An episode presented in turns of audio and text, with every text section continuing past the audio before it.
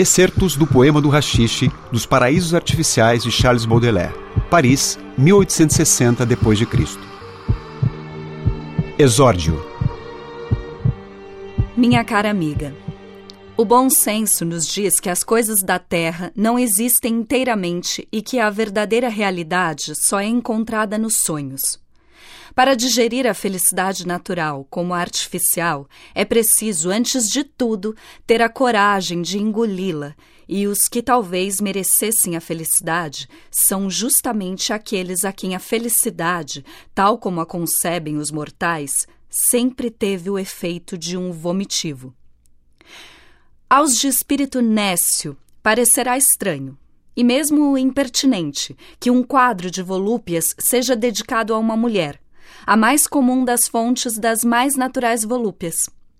Entretanto, é evidente que, como o mundo natural penetra no espiritual, serve-lhe de alento e concorre, desta forma, a operar este amálgama indefinível que chamamos de nossa individualidade.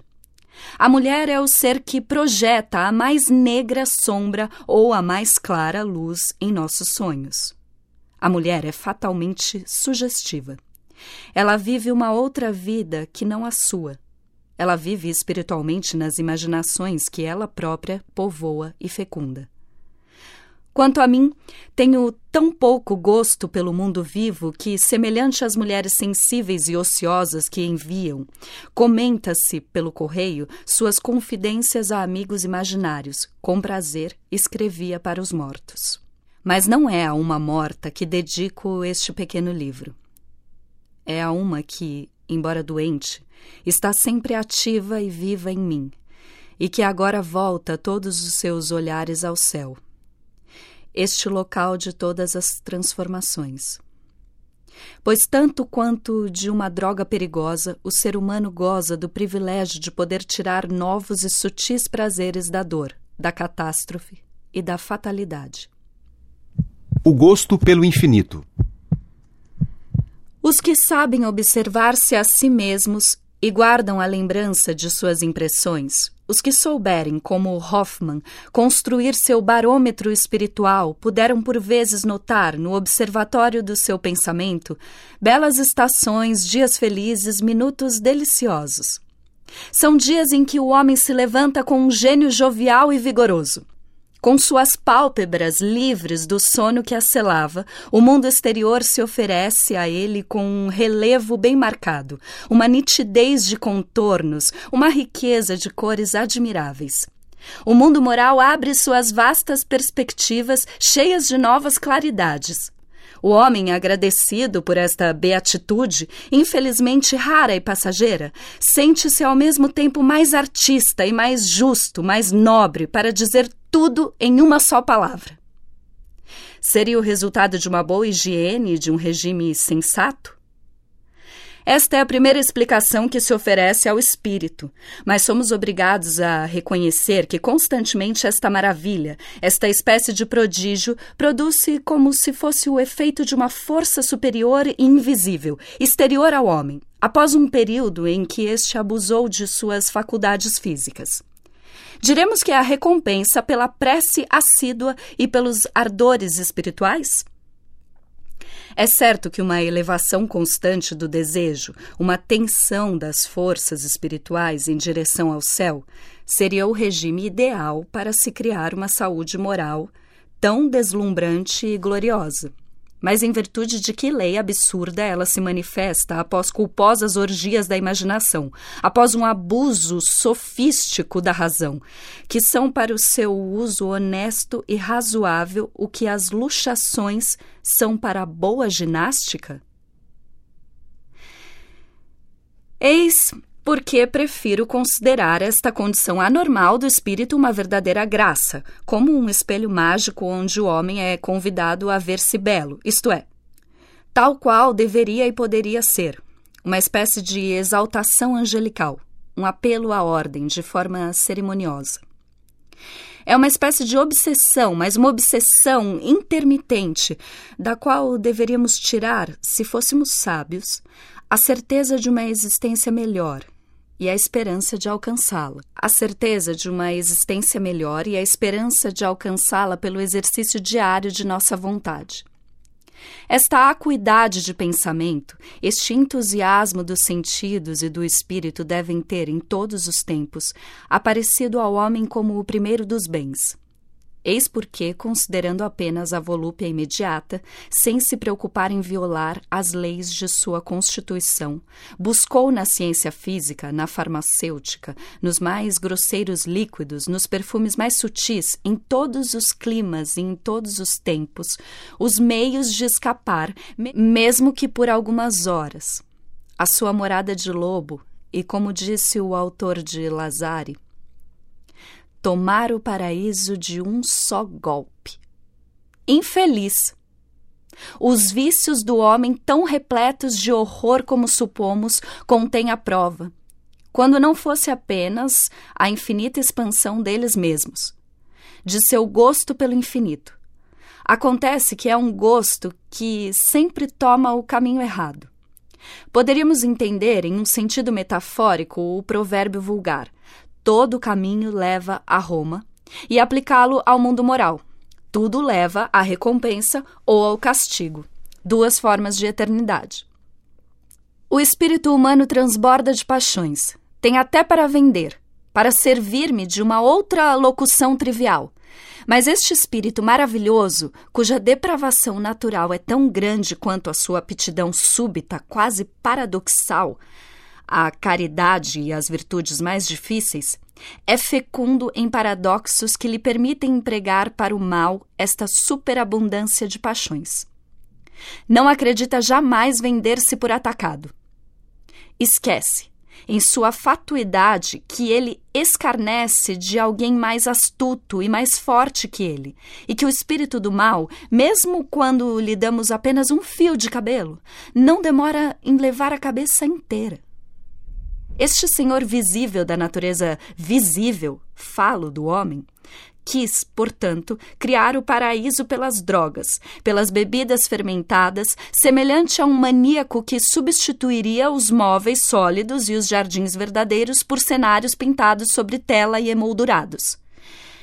É nesta depravação do sentido do infinito que jaz, na minha opinião, a razão de todos os excessos culposos, desde a embriaguez solitária e concentrada do literato que, obrigado a procurar no ópio o alívio de uma dor física, e tendo desta forma descoberto uma fonte de prazeres mórbidos, fez disto pouco a pouco sua única higiene e como que o sol de sua vida espiritual, até a embriaguez mais repugnante dos suburbanos, que, com o cérebro carregado de fogo e glória, rolam ridiculamente nos lixos da rua. Entre as drogas mais próprias a criar o que chamo de ideal artificial, se deixamos de lado os licores que levam rapidamente ao furor material e abatem a força espiritual, e os perfumes, cujo uso excessivo, ao tornar a imaginação do homem mais sutil, esgota gradualmente suas forças físicas. As duas substâncias mais enérgicas, aquelas cujo emprego é mais cômodo e mais à mão, são o rachixe e o ópio. A análise dos efeitos misteriosos e dos prazeres mórbidos que estas drogas podem provocar, dos inevitáveis castigos que resultam de seu uso prolongado, e, enfim, da própria imortalidade, implícita nesta perseguição de um falso ideal, constitui o objeto deste estudo. O Teatro do Serafim. O que se experimenta? O que se vê? Coisas maravilhosas, não é? Espetáculos extraordinários, são belos e terríveis e perigosos? Tais são as perguntas que frequentemente fazem com uma curiosidade misturada a medo os ignorantes aos adeptos. Diríamos uma impaciência infantil em saber, como a das pessoas que nunca saíram de casa quando se encontram diante de um homem que volta de países longínquos e desconhecidos. Eles imaginam a embriaguez do rachixe como um país prodigioso, um vasto teatro de prestidigitação e escamotagem, onde tudo é milagroso e imprevisto.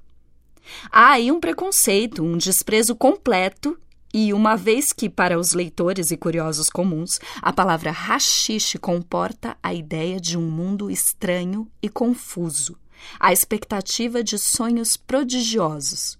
Seria melhor dizer alucinações, que são, aliás, menos frequentes do que imaginamos. Eu chamarei a atenção em seguida para a importante diferença que separa os efeitos do rachixe do fenômeno do sono. No sono, esta viagem aventurosa de todas as noites, há algumas coisas de positivamente milagroso. É um milagre cuja pontualidade acabou com o mistério. Os sonhos do homem são de duas classes. Uns cheios de vida cotidiana e suas preocupações, seus desejos, seus vícios, combinam-se de uma maneira mais ou menos estranha com os objetos percebidos durante o dia que indiscretamente se fixaram sobre a vasta tela da memória.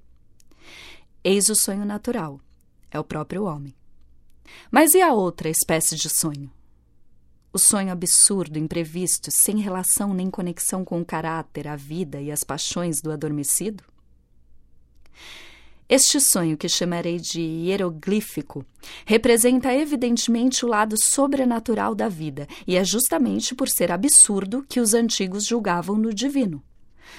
Como é inexplicável pelas causas naturais, atribuíram-lhe uma causa exterior ao homem.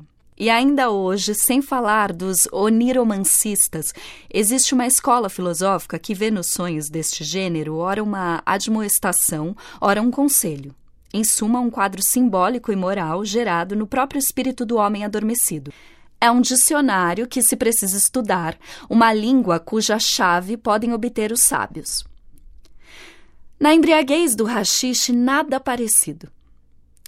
Não sairemos do sonho natural. A embriaguez, em toda a sua duração, será apenas, é verdade, um imenso sonho, graças à intensidade das cores e à rapidez de concepções mas guardará sempre a tonalidade particular do indivíduo. O homem que sonhar, o sonho governará o homem, mas este sonho será o filho de seu pai. O ocioso esforçou-se por introduzir artificialmente o sobrenatural em sua vida e em seu pensamento, mas, após tudo e apesar da energia acidental de suas sensações, ele continua sendo o mesmo homem aumentado, o mesmo número elevado a uma altíssima potência. É subjulgado, mas, para sua infelicidade, é ele mesmo que se subjuga, isto é, pela parte já dominante dele mesmo. Que ser anjo tornou-se besta, momentaneamente muito poderosa. Se todavia pudermos chamar de poder uma excessiva sensibilidade, sem governo que a modere ou explore. Que os aristocratas e os ignorantes, curiosos de conhecer prazeres excepcionais, saibam, portanto, que não encontrarão no rachixe nada de miraculoso, absolutamente nada do natural excessivo. O cérebro e o organismo sobre os quais opera o rachixe oferecerão apenas seus fenômenos comuns, individuais, aumentados, é verdade, quanto ao número e à energia, mas sempre fiéis às suas origens. O homem não escapará à fatalidade de seu temperamento físico e moral. O rachixe será, para as impressões e os pensamentos familiares do homem, um espelho que aumenta, mas um simples espelho. Falemos do desenvolvimento regular da embriaguez. Após uma primeira fase de alegria infantil, há como que um apaziguamento. Mas novos acontecimentos se anunciam, em seguida, por uma sensação de frescor nas extremidades, que pode mesmo tornar-se um frio muito intenso em alguns indivíduos e uma grande fraqueza de todos os membros. Você tem agora mãos de manteiga e em sua cabeça, em todo o seu ser, há um estupor e uma estupefação embaraçantes. Seus olhos dilatam-se, estão como que lançados em todos os sentidos por um êxtase implacável. Seu rosto inunda-se de palidez. Seus lábios se contraem e entram em sua boca, com o movimento da respiração ofegante que caracteriza todo homem presa de grandes projetos, oprimido por vastos pensamentos ou que simplesmente toma fôlego. A garganta se fecha, por assim dizer, O palato é ressecado por uma sede a qual seria infinitamente bom satisfazer se as delícias da preguiça não fossem mais agradáveis e não se opusessem à menor alteração do corpo. De seu peito escapam suspiros roucos e profundos, como se o seu velho corpo não pudesse mais suportar os desejos e as atividades de sua alma nova. De vez em quando, um tremor atravessa seu corpo e o obriga a um movimento involuntário, como estes sobressaltos que, ao fim de um dia de trabalho ou durante uma noite agitada, precedem o sono definitivo. O Homem-Deus é tempo de deixar de lado toda esta prestidigitação e estas grandes marionetes nascidas da névoa dos cérebros infantis. Não temos de falar de coisas mais graves, modificações dos sentimentos humanos e, em uma palavra, a moral do rachixe? Até o presente, fiz somente uma monografia sumária da embriaguez. Limitei-me a acentuar os principais traços, sobretudo os materiais. Mas o que é mais importante, creio, para o homem espiritual é conhecer a ação do veneno sobre a parte espiritual do homem, isto é, o engrandecimento, a deformação e a exageração de seus sentimentos habituais e de suas percepções morais que apresentam, agora, em uma atmosfera excepcional, um verdadeiro fenômeno de refração. Creio ter falado suficientemente do aumento monstruoso do tempo e do espaço, duas ideias sempre conexas, mas que o espírito afronta, então, sem tristeza e sem medo. Ele olha com uma certa delícia melancólica através dos anos profundos e se entranha audaciosamente nas infinitas perspectivas. Já adivinhamos, presumo, que este aumento anormal e tirânico se aplica igualmente a todos os sentimentos e a todas as ideias. Da mesma forma, a benevolência, a este respeito, acredito ter dado uma boa amostra.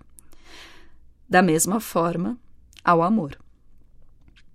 A ideia de beleza deve naturalmente apoderar-se de um vasto local no temperamento espiritual, como supus. A harmonia, o equilíbrio das linhas, a euritmia dos movimentos surgem ao sonhador como necessidades, como deveres, não apenas para todos os seres da criação, mas para ele próprio, o sonhador, que se acha neste período da crise dotado de uma maravilhosa aptidão para compreender o ritmo imortal e universal. E se ao nosso fanático falta-lhe beleza pessoal, não pensem que ele sofre por longo tempo por uma confissão a qual sente-se obrigado a fazer, nem que se vê como uma nota distoante do mundo de harmonia e beleza improvisado por sua imaginação. Os sofismas do rachixe são numerosos e admiráveis, tendendo geralmente ao otimismo, e um dos principais, o mais eficaz, é o que transforma o desejo em realidade. Sem dúvida acontece o mesmo em muitos casos da vida diária, mas aqui com muito mais ardor e sutileza. Além disto, como um ser tão bem dotado para compreender a harmonia, uma espécie de sacerdote do belo, poderia ser uma exceção e uma nódoa em sua própria teoria? A beleza moral e seu poder, a graça e suas seduções, a eloquência e suas proezas, todas essas ideias se apresentam logo como corretivos de uma feiura indiscreta, em seguida como consoladores, enfim, como aduladores perfeitos de um cetro imaginário. Já que vimos manifestar-se na embriaguez do rachixe uma benevolência singular, aplicada até mesmo aos desconhecidos, uma espécie de filantropia feita antes de piedade que de amor, é aqui que se mostra o primeiro germe do espírito satânico que se desenvolverá de maneira extraordinária mas que vai até o medo de afligir quem quer que seja. Podemos adivinhar em que pode se transformar a sentimentalidade localizada aplicada a uma pessoa querida, desempenhando ou tendo desempenhado um papel importante na vida moral do enfermo. O culto, a adoração, a prece, os sonhos de felicidade se projetam e se arremessam é, com a energia ambiciosa e o brilho de um fogo de artifício Como a pólvora e as matérias corantes do fogo ofuscam e se esvaem nas trevas. Não há combinação sentimental a qual não possa se prestar o submisso amor de um escravo do rachixe. Eis, portanto, meu homem suposto, o espírito de minha escolha chegado a este grau de prazer e serenidade, onde é levado a admirar-se a si mesmo. Toda contradição desaparece. Todos os problemas filosóficos tornam-se límpidos, ou pelo menos assim parecem. Tudo é motivo de prazer. A plenitude de sua vida atual lhe inspira um orgulho desmesurado. Uma voz nele fala: infeliz. É a sua própria voz. Ele diz: Você tem agora o direito de se considerar superior a todos os homens. Ninguém conhece ou poderia compreender tudo o que você pensa e sente. Seriam mesmo incapazes de apreciar a benevolência que lhe inspiram. Você é um rei que os passantes desconhecem e que vive na solidão de sua convicção. Mas que importa? Você por acaso não possui este desprezo soberano que torna a alma tão boa? Ninguém ficará surpreso se um pensamento final, supremo, brotar do cérebro do sonhador. Tornei-me um Deus. Se um grito selvagem, ardente, arrojar-se de seu peito com uma tal energia, um tal poder de projeção que, se as vontades e as crenças de um homem ébrio tivessem uma virtude eficaz, este grito reviraria os anjos disseminados nos caminhos do céu. Sou um Deus! Mas logo este furacão de orgulho se transforma em uma temperatura de êxtase calmo, mudo, repousado e a universalidade dos seres se apresenta colorida e como que iluminada por uma aurora sulfurosa. Se por acaso uma vaga lembrança penetra na alma deste deplorável feliz, não haveria um outro Deus? Estejam certos de que ele tomará uma atitude altiva diante daquele, discutirá suas vontades e o afrontará sem temor. Qual o filósofo francês que, para ridicularizar as modernas doutrinas alemãs, dizia: Sou um Deus que jantou mal? Esta ironia não afligiria um espírito enlevado pelo rachixe e ele responderia tranquilamente: É possível que tenha jantado mal, mas eu sou um Deus. Moral. Mas o dia seguinte o terrível dia seguinte. Todos os órgãos relaxados, cansados, os nervos acalmados, os titilantes desejos de chorar, a impossibilidade de se dedicar a um trabalho contínuo, mostram-lhe cruelmente que você se entregou a um jogo proibido. A natureza medonha, despojada de sua iluminação da véspera, assemelha-se aos restos melancólicos de uma festa. A vontade, sobretudo, é atacada de todas as faculdades a mais preciosa. É realmente supérfluo, após todas estas considerações, insistir no caráter imoral do rachixe. Mesmo que eu o compare ao suicídio, a um suicídio lento, a uma arma sempre sanguinolenta e sempre afiada, nenhum espírito razoável terá em que me censurar. Mesmo que eu associe a feitiçaria, a magia que querem, ao operarem sobre a matéria, e por meio de arcanos, cuja falsidade não pode ser melhor provada que sua eficiência, conquistar um domínio proibido ao homem ou permitido somente àquele considerado digno Nenhuma alma filosófica criticará esta comparação.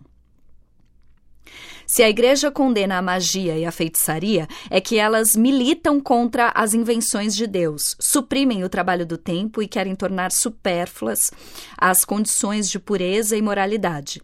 E que ela, a Igreja, apenas considera legítimos, verdadeiros, os tesouros ganhos pela boa intenção assídua. Chamamos de trapaceiro o jogador que achou um meio de jogar para ganhar infalivelmente. Como denominaremos o homem que quer comprar, com alguns trocados, a felicidade e o gênio? É a própria infalibilidade do meio que constitui a imoralidade, como a suposta infalibilidade da magia lhe impõe seu estigma infernal. Seria necessário acrescentar que o rachixe, como todos os prazeres solitários, torna o indivíduo inútil aos homens e à sociedade supérflua para o indivíduo, levando-o a se admirar a si próprio sem cessar e empurrando-o dia a dia ao abismo luminoso onde ele admira sua face de narciso? E se ainda, à custa de sua dignidade, de sua honestidade e de seu livre-arbítrio, o homem pudesse tirar do rachixe grandes benefícios espirituais, fazer dele uma espécie de máquina de pensar, um instrumento fecundo? É uma indagação que ouvi sempre ser feita e a respondo. Primeiramente, como expliquei longamente, o rachixe não revela ao indivíduo nada além do próprio indivíduo. É verdade que este indivíduo é, por assim dizer, elevado ao cubo e levado ao extremo. E como é igualmente certo que a memória das impressões sobrevive à orgia, a esperança destes utilizadores não parece à primeira vista totalmente desprovida de razão.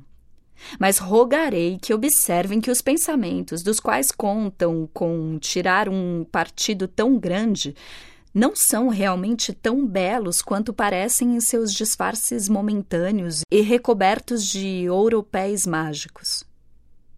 Tais pensamentos estão mais para a terra que para o céu, e devem uma grande parte de sua beleza à agitação nervosa, à avidez com a qual o espírito se lança sobre eles. Em seguida, essa esperança é um círculo vicioso, admitindo por um instante que o rachixe suscita ou pelo menos aumenta o gênio. Esquecem que é da natureza do rachixe diminuir a vontade e que, desta forma, dá de um lado o que tira do outro, isto é, a imaginação sem a faculdade de dela tirar proveitos.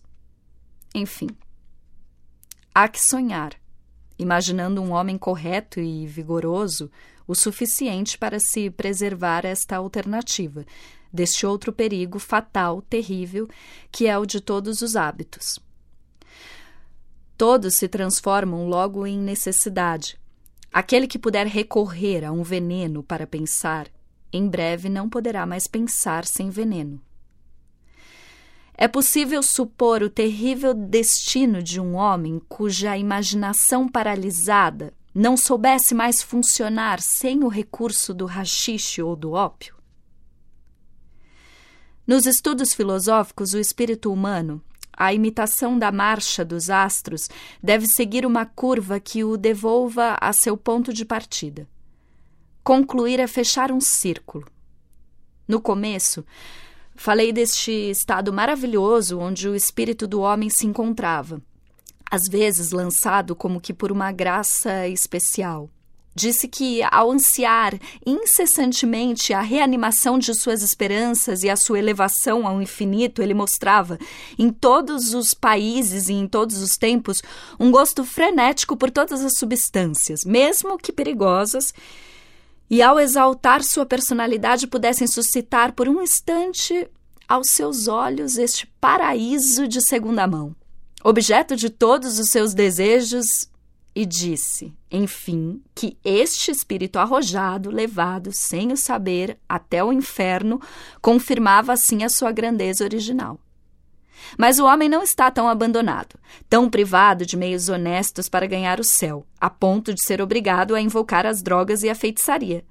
Não é necessário vender sua alma para pagar as carícias embriagantes e a amizade das úris. Que paraíso é este comprado à custa de sua saúde eterna? Imagino que um homem, um brahmane, um poeta, um filósofo cristão, colocado no ar do Olimpo da espiritualidade, à sua volta as musas de Rafael ou de Mantenha, para consolá-lo de seus longos jejuns e de suas preces assíduas, combinam-se nas mais nobres, olham-no com seus mais doces olhares e seus mais iluminados sorrisos. O divino Apolo, mestre em todo o saber, o de Francavilla, de Albert Dürer, de Goltzus, ou de qualquer outro, que importa? Não há um Apolo para todo homem que o mereça? Acaricia com o seu arco as cordas mais vibrantes. Abaixo dele, ao pé da montanha, nas sarças e na lama, a multidão dos humanos, o bando dos párias, simula os esgares do prazer e solta urros provocados pelas dentadas do veneno. E o poeta entristecido diz a si mesmo: Estes infortunados, que não jejuaram, nem oraram, e que recusaram a redenção pelo trabalho, buscam na magia negra os meios de se elevarem, de uma só vez, à existência sobrenatural. A magia os engana e acende para eles uma falsa felicidade e uma falsa luz, enquanto nós, poetas e filósofos, regeneramos nossa alma pelo trabalho sucessivo e pela contemplação, pelo exercício assíduo da vontade e pela nobreza permanente da intenção. Criamos para nosso uso um jardim de beleza verdadeiro Confiantes na promessa que diz que a fé remove montanhas, realizamos o único milagre cuja licença nos foi concedida por Deus.